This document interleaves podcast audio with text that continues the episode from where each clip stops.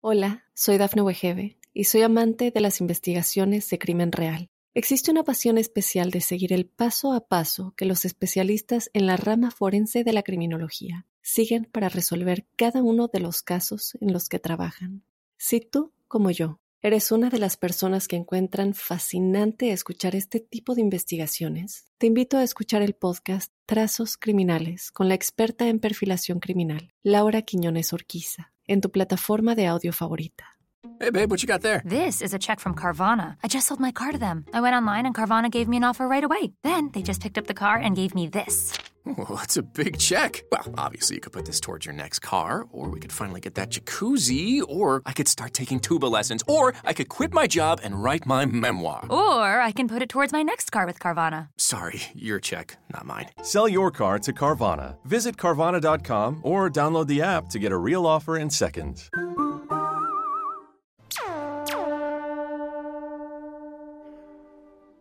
Hola, hola, bienvenidos a un nuevo episodio de este podcast que se llama La Huella OVNI.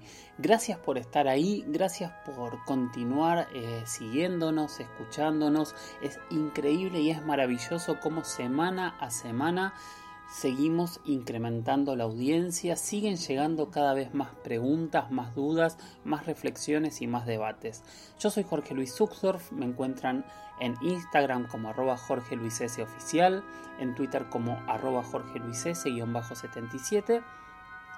Y un poco lo que yo les propongo es esto, es eh, darles contarles parte del conocimiento que he adquirido de manera prestada después de haber realizado tantos, tantos documentales sobre la temática ovni en diferentes lugares del mundo, pero alejándonos de las certezas absolutas, que fue una de las cosas que yo me encontré mientras hacía estas investigaciones.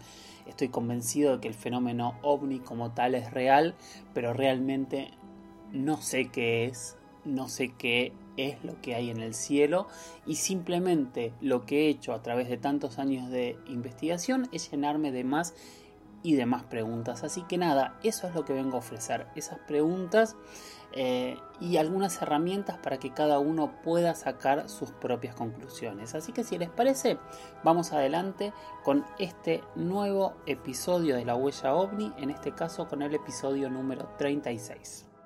Hoy les había prometido hace varias semanas que íbamos a replicar la mesa redonda que estamos haciendo en el canal de Johanan Díaz Vargas con Lourdes Gómez también. Así que los tengo invitados eh, aquí en la apertura del programa. Hola, ¿cómo están?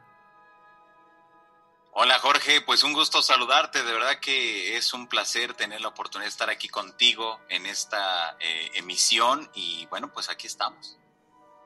Hola Jorge, un placer estar contigo y con todos los oyentes.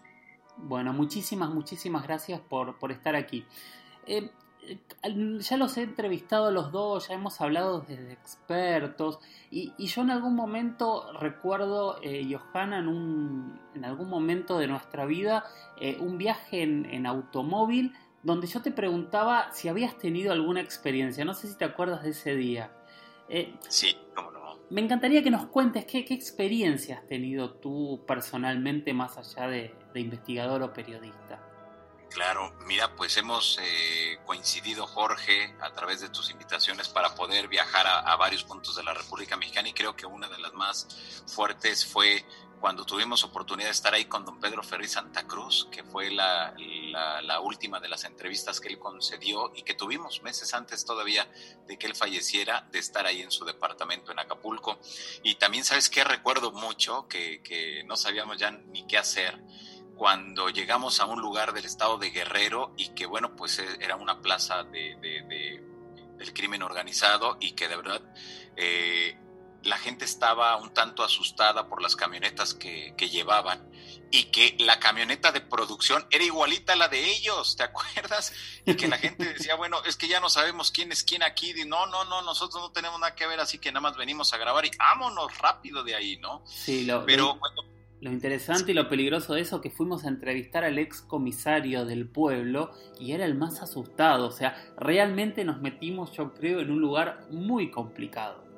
Eh, sí, y que no sabíamos realmente, eh, realmente es que no, no, no, supimos ni a dónde nos metimos, ¿no? Pero también nos queda muy claro que, que, no había tanta información de que las cosas estuvieran tan mal, porque el gobierno nunca nos había dicho, al menos aquí en México nos había dicho que las cosas estuvieran tan mal y, y realmente estaban mal. Pero bueno, yo creo que dentro de todo esto, Jorge, cada uno que va, cada uno que, que que tenemos la oportunidad de viajar a un lugar, siempre vamos encontrando los misterios, los enigmas, vamos encontrando esos puntos de testimonio donde la gente nos va relatando. Yo, mira, fíjate que hay un, caso que a mí siempre me ha dejado impresionado, que es el del volcán Popocatépetl, que tú también has tenido la oportunidad de, de grabar en tus documentales y que de repente se aparecen los objetos. Y recuerdo en una ocasión, en una madrugada, a las 5.30, no, 5.15 de la mañana, de un sábado para domingo, estábamos transmitiendo completamente en vivo, eh, vía internet. Eh, era una vigilancia ovni, de repente aparece un puntito luminoso, bueno, sale un puntito luminoso del cráter del volcán Popocatépetl, que en ese momento tenía una gran actividad. Y de repente, bueno, pensamos que iba a empezar a, a, reventar el volcán, pero lo más curioso es de que eh, llevamos una cámara termal, una cámara de visión nocturna y una cámara de visión infrarroja, y el único que lo detectó de las tres cámaras fue la cámara de visión nocturna. El objeto se dirigía hacia donde nosotros nos encontrábamos, estábamos a una altura de 4.058 metros sobre el nivel del mar y a una distancia en línea recta hacia el cráter del volcán de 10 kilómetros. Resulta entonces que esto de verdad fue impresionante porque fue, es ahí cuando nos dimos cuenta de que era un objeto que a simple vista no lo podíamos ver, que solamente si seguíamos el aparato, con el aparato de visión eh, eh, nocturna, que lo iba siguiendo al objeto, y era un objeto completamente esférico, era un objeto que se mantenía con una dirección a una cierta altura y con una velocidad constante, es decir, era un objeto que denotaba una cierta inteligencia. Eh, yo recuerdo que cuando vimos que el objeto iba a pasar sobre nosotros, yo lo que lo primero que pensé, ahorita que esté arriba de mí, lo voy a ver, lo voy a escuchar o, algo va a suceder, algo tengo que sentir. Yo estaba súper seguro de eso y me di cuenta que no lo vi, no lo escuché y no vi, no sentí absolutamente nada. Ahí fue cuando entendí, cuando comprendí que a un mayor número o ante un una elevada actividad del volcán Popocatépetl es directamente proporcional a un número elevado de avistamientos de estos extraños objetos. Y ahí comprendí también que si de por sí es polémico el tema de los ovnis, ahora teníamos que darle una explicación a esos objetos que están en la, en la modalidad de visión nocturna o de visión infrarroja. ¿Por qué? Porque la visión infrarroja ahora, desde el finales del 2017 a la fecha, ha cobrado mucha importancia por lo del Pentágono y todo el asunto. Pero si hacemos un recuento a nivel mundial, nos damos cuenta que hay muchos avistamientos en estas modalidades, en visión nocturna o visión infrarroja. Y ese fue uno de los casos, Jorge, que a mí me ha impactado. Y Lourdes, ¿qué, qué caso te ha impactado a ti? ¿Cuándo fuiste testigo en primera persona? Si es que lo fuiste, ¿no? Pues, Sí, Jorge, yo no había tenido en Europa la oportunidad de ser testigo. Todos los casos normalmente cuando el investigador llega ya es tarde, ya han pasado y solo tienes la oportunidad de entrevistar al testigo y poco más. Cuando yo me convertí en, eh, bueno, pues eh, en testigo directo de este fenómeno fue viviendo ya aquí en México cuando fuimos al norte, al desierto de, del norte de la República, a la zona silencio, considerada como uno de los lugares más misteriosos del mundo. Allí la primera noche que llegué, al caer el sol, mm, justo después de ponerse el sol y empezar a oscurecer, eh, de repente empezaron a aparecer decenas y decenas de luces en el cielo que se movían a una velocidad bastante rápida. Y al principio pensamos que simplemente se trataba de satélites que estaban pasando sobre nuestra vertical, pero cuando te das cuenta que empiezas a hacer señales con el láser a esos objetos y cambian de dirección, se funde uno con otro, se enciende y se apaga, te das cuenta que aquí hay algo más. Y por supuesto para mí como periodista fue una experiencia límite necesaria porque me convertí en testigo y tuve la absoluta certeza de que lo que yo llevaba 10 años persiguiendo era una realidad que por fin había podido ver con mis propios ojos y en los siguientes viajes los fenómenos se incrementaron. Jorge, fíjate que una noche tuvimos la oportunidad en el campamento en mitad de una tormenta de arena, no se veía absolutamente nada, se escuchaba un ruido metálico que giraba alrededor del campamento, como el famoso tejam, el zumbido que tantas personas han descrito durante esta pandemia, pues nosotros lo escuchamos en la zona del silencio, como si alguien estuviera taladrando o trabajando algo eh, allí a nivel industrial en medio de la absoluta nada y además sin ningún sentido porque a veces se escuchaba eh, por un oído, a veces por otro, o sea, se estaba moviendo. Qué impresionante, qué impresionante. Hola, soy Dafne Wegebe y soy amante de las investigaciones de crimen real. Existe una pasión especial de seguir el paso a paso que los especialistas en la rama forense de la criminología siguen para resolver cada uno de los casos en los que trabajan. Si tú, como yo, eres una de las personas que encuentran fascinante escuchar este tipo de investigaciones, te invito a escuchar el podcast Trazos Criminales con la experta en perfilación criminal, Laura Quiñones Orquiza, en tu plataforma de audio favorita. A mí me pasó un poco como a ustedes dos. O sea, yo vi en México como, como tú, eh, Lourdes, y, y, vi en el Popo, como decía recién este, Johanan. En realidad yo vi tres veces. Las tres veces con cámara, las tres veces lo grabé y las tres veces fueron en México. La más impresionante de todas, sin duda, fue la del Popo, que estaba en el mismo lugar que, que Johanan, en el refugio de, del Alzomoni eh, fuimos toda una noche a hacer un documental y a grabar lo que pasaba. Más de 4.000 metros de, altura, 0 grados. Eh, Omar, que es mi productor en México, se, descompuso, se enfermó y estuvo vomitando toda la noche. Eh, toda la noche no, lo más, no pasó nada en toda la noche, nada de nada. Eran satélites, estrellas. Lo único extraño es que teníamos una botella de tequila y una botella de ginebra y en un momento desaparecieron. Fue lo único paranormal en toda la noche. Pero bueno, eh, uno tiene que hacer contenido, entonces a la mañana me puse a pensar, estaba con Walter, mi camarógrafo, un amigo mío desde hace muchos años que vive aquí en la provincia de Santa Fe, y le digo, bueno, empecemos a hacer entrevistas eh, y vamos a contar sobre la rutina de cómo los los Skywatchers, los vigilantes, trabajan. Y empezamos a hacer entrevistas, Walter iba eligiendo fondos contra el volcán, contra el otro volcán, contra el refugio.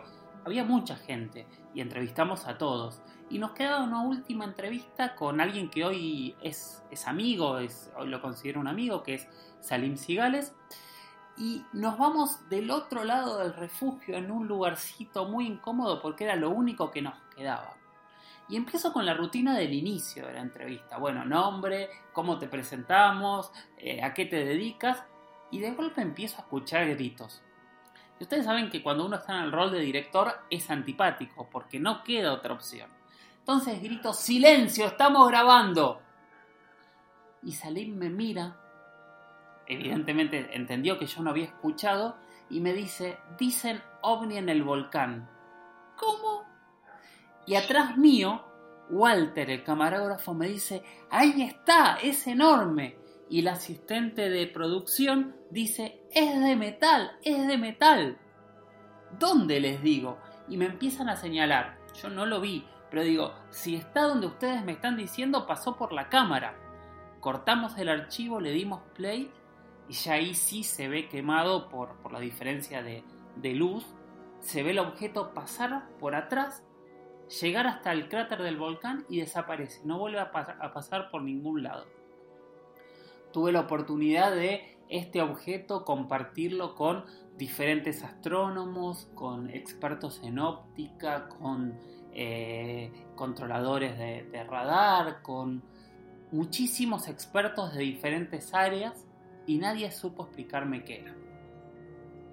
Pues sí, desde luego, porque pues era un objeto volador no identificado, Jorge, y, los numerosos avistamientos que se presentan ahí en las inmediaciones del volcán. Por eso te mencionaba, eh, no recuerdo si tenía actividad ese día el volcán cuando ustedes estuvieron, pero hemos encontrado eso, que a una mayor actividad del volcán eh, se eleva el número de avistamientos de estos extraños objetos. No, empezó con actividad cuando nos fuimos, porque de hecho eh, cuando empezamos a hacer las tomas alejados del volcán, eh, sí había este, humareda, pero mientras estuvimos en el refugio no había actividad. No, pues bien interesante, de verdad que es bien interesante y ahí tú fuiste testigo y afortunadamente estaba tu cámara preparada para captar ese objeto. Eh, la, cámara pasó, el objeto pasó por donde estaba apuntando la cámara y lo más loco es que tres días antes me había pasado lo mismo. Ah, mira. Estábamos grabando un atardecer. ¿Vieron las terrazas que hay en, en la Plaza del Zócalo en Ciudad de México? Sí, cómo no, sí. Bueno, estábamos ahí arriba grabando hacia el lado, eh, no sé cómo explicarle a la audiencia, pero hacia el lado de una torre muy grande que está en México. Eh, la, la, torre latinoamericana. Exactamente, la torre latinoamericana. Y entre la torre latinoamericana y más a la izquierda hay como un... Eh, hay un lugar sin edificios muy grandes, entonces se ve muy lindo el cielo y estábamos grabando el atardecer, había una nube preciosa con una especie de, forma de águila, esas cosas que tienen a veces las nubes, y le digo a Walter que grabe. Empieza a grabar esa nube que estaba rojiza, preciosa, y de golpe aparece un punto arriba de todo muy lejos. Y le digo, seguí grabando, porque eso es un avión y es, y es buenísimo el ejemplo para explicar cómo la gente a veces se confunde los aviones con ovnis y siguió grabando y el objeto seguía ahí y seguía y de golpe se separó en dos. Y fueron dos objetos que venían a una distancia considerable y después se volvió a unir y siguió. Está buenísimo. Impresionante. Sí, desde luego. Y como tú dices, pues ahora sí que sin andar buscando al ovni, apareció de repente. Totalmente. Es que yo entiendo a la gente porque hay personas que como hoy día están las webcams enfocadas al volcán 24 horas, hay, hay, mucha gente que se pasa el día mirando, o sea, están haciendo cualquier actividad y tienen la webcam del popo eh, abierta, sobre todo de noche. Y cuando se dan cuenta de las cosas que allí pasan y que, y que bueno, pues normalmente no solemos tomar en cuenta, habría que estar monitoreando constantemente la cantidad de fenómenos que allí ocurren. Es verdad que muchos son perfectamente explicables por insectos que estén cerca de la cámara, pero yo recuerdo, Johanna, ¿te acuerdas en enero, esa fecha que estaba vaticinada, que tanta gente tenía temor, creo que fue el 13 de enero, si no recuerdo mal, de este año?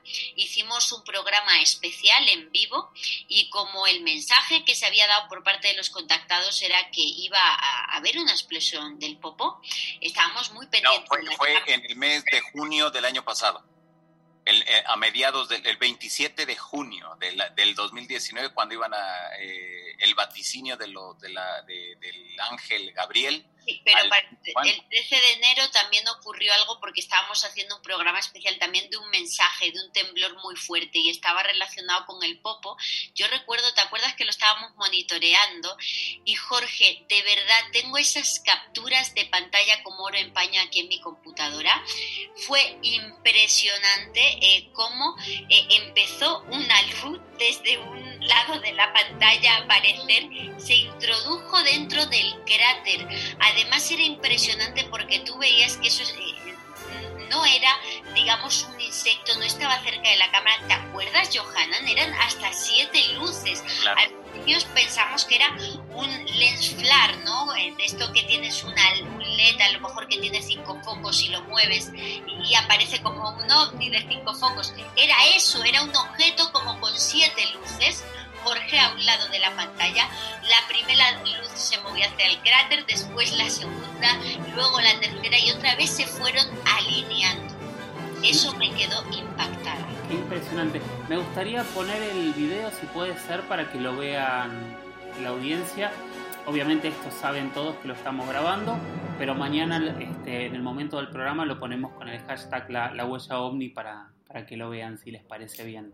Perfecto, sí, sí. Y antes de abandonarlos y yéndonos a la actualidad, hoy salió una noticia muy fuerte, ¿no? ¿La leyeron? La del Pentágono, nuevamente, que van a dar a conocer toda la información, ¿no? Pues muy interesante, Jorge, porque mira, a mí me llama la atención y yo desde el principio, desde finales del 2017, junto con Lourdes, hemos pugnado y hemos dicho que detrás de todo esto hay una finalidad. Esto no es así de gratis, esto no es así nada más porque sí, sino que consideramos, y mira que después de tres años pareciera, o de dos años y medio, pareciera que está tomando forma, donde ya ahora, desde ya en los ámbitos... Eh, del gobierno y de la política están pidiendo que se dé a conocer realmente qué es lo que ocurre sobre el tema de los ovnis y si realmente puede generar un serio problema para la seguridad nacional, pero yo creo que todo esto nos lleva de la mano con toda la información que se está liberando a través de las series de televisión, a través de las entrevistas en diversos medios de la Unión Americana y que han tenido una repercusión mediática a nivel planetario, Jorge Lourdes. Yo estoy de acuerdo, pero fíjate que, pienso que hay que tomar la información con mucha cautela, puesto que no quiero que nos llevemos decepciones en el sentido de pensar que de repente se va a liberar una impresionante información cuando luego tenemos casos como el de mi país donde nos dan informes totalmente tachados donde lees tres datos, con lo cual hay que esperar a ver eh, qué información se da y en qué forma. Hola, soy Dafne Wegebe y soy amante de las investigaciones de crimen real. Existe una pasión especial de seguir el paso a paso que los especialistas en la rama forense de la criminología siguen para resolver cada uno de los casos en los que trabajan. Si tú, como yo, eres una de las personas que encuentran fascinante escuchar este tipo de investigaciones, te invito a escuchar el podcast Trazos Criminales con la experta en perfilación criminal, Laura Quiñones Orquiza, en tu plataforma de audio favorita. Sí, yo soy un poco escéptico también como Lourdes. Yo mientras leía la noticia hoy pensaba en, el, coronel en el coronel Moreira Lima en 1980 en Brasil, diciendo en 15 días tienen la información y nunca llegaron esos 15 días. Pensaba en, en los informes de la Armada Argentina o chilena en el 64, allá cuando vieron los ovnis en la Antártida. Pensaba en, el informe Cometa, pensaba en, en tantas promesas de desclasificaciones que, que nunca se dan o llegan estas desclasificaciones sin sentido, que pasaron 40, 50 años y lo que nos dan son informes que dicen, sí, se trató de esto y esto. ¿Y por qué lo escondiste 50 años si era algo tan sencillo? Claro, exacto. Y, súmale a eso también que en muchas de las ocasiones cuando se, se, da a conocer con platillo y bombo las desclasificaciones, cuando ya revisamos los documentos realmente lo que es, se vio un ovni en tal lugar a tal hora, pero no sabemos qué. O fue esta explicación, dices, oigan, y como tú dices, Jorge, a ver, ¿para qué tantos años? Ah, pues es que tenemos que cumplir con 25 años, sí, pero esto sucedió hace 40 o sea, lo, tenían que haber dado a conocer desde hace mucho tiempo. No, es que todo esto afecta a la seguridad nacional.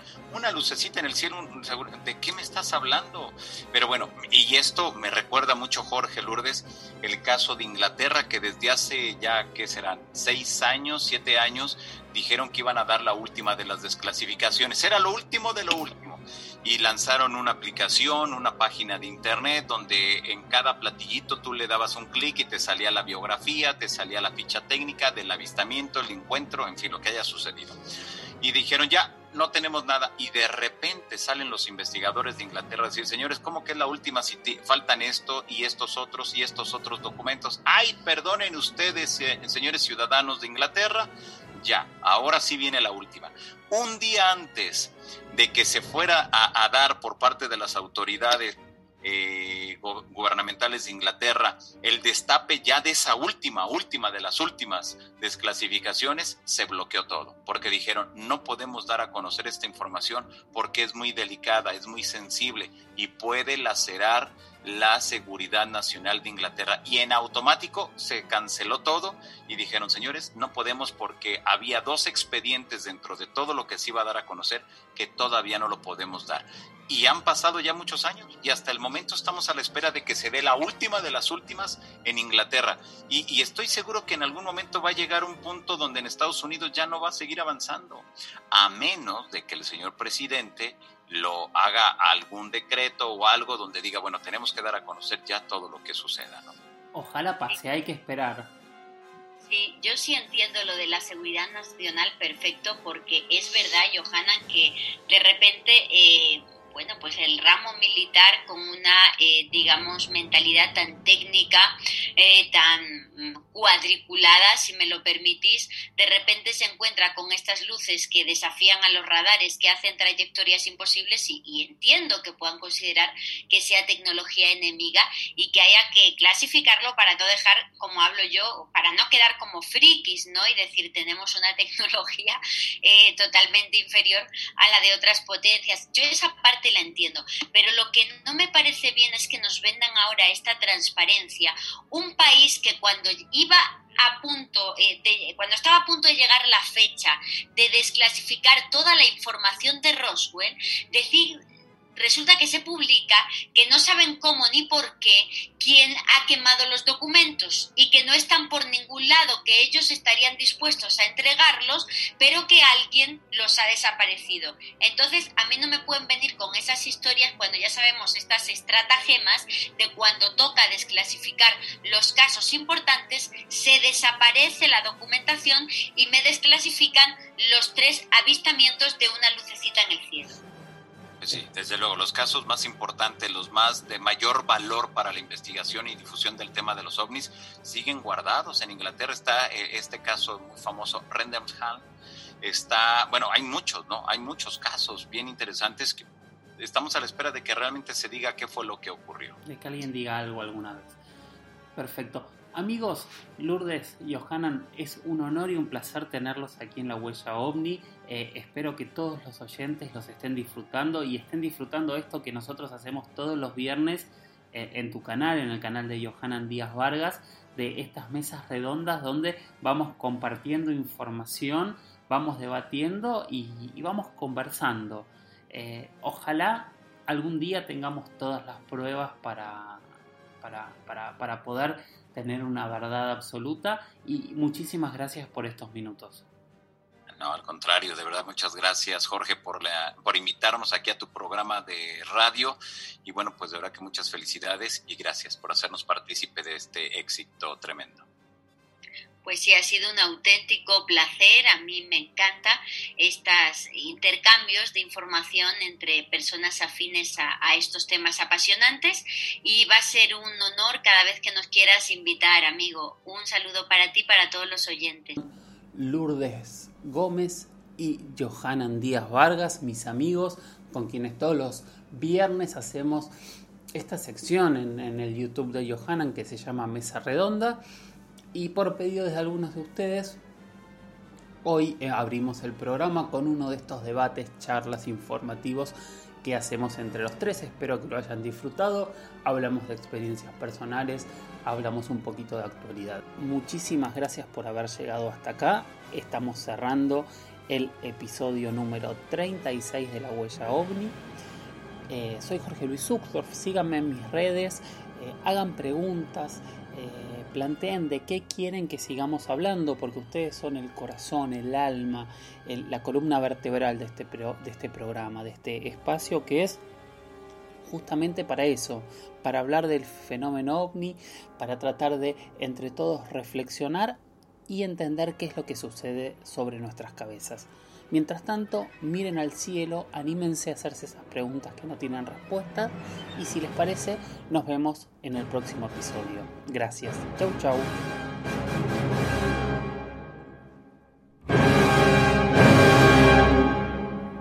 Hola, soy Dafne Wegebe y soy amante de las investigaciones de crimen real. Existe una pasión especial de seguir el paso a paso que los especialistas en la rama forense de la criminología siguen para resolver cada uno de los casos en los que trabajan. Si tú, como yo, eres una de las personas que encuentran fascinante escuchar este tipo de investigaciones, te invito a escuchar el podcast Trazos Criminales con la experta en perfilación criminal, Laura Quiñones Orquiza, en tu plataforma de audio favorita.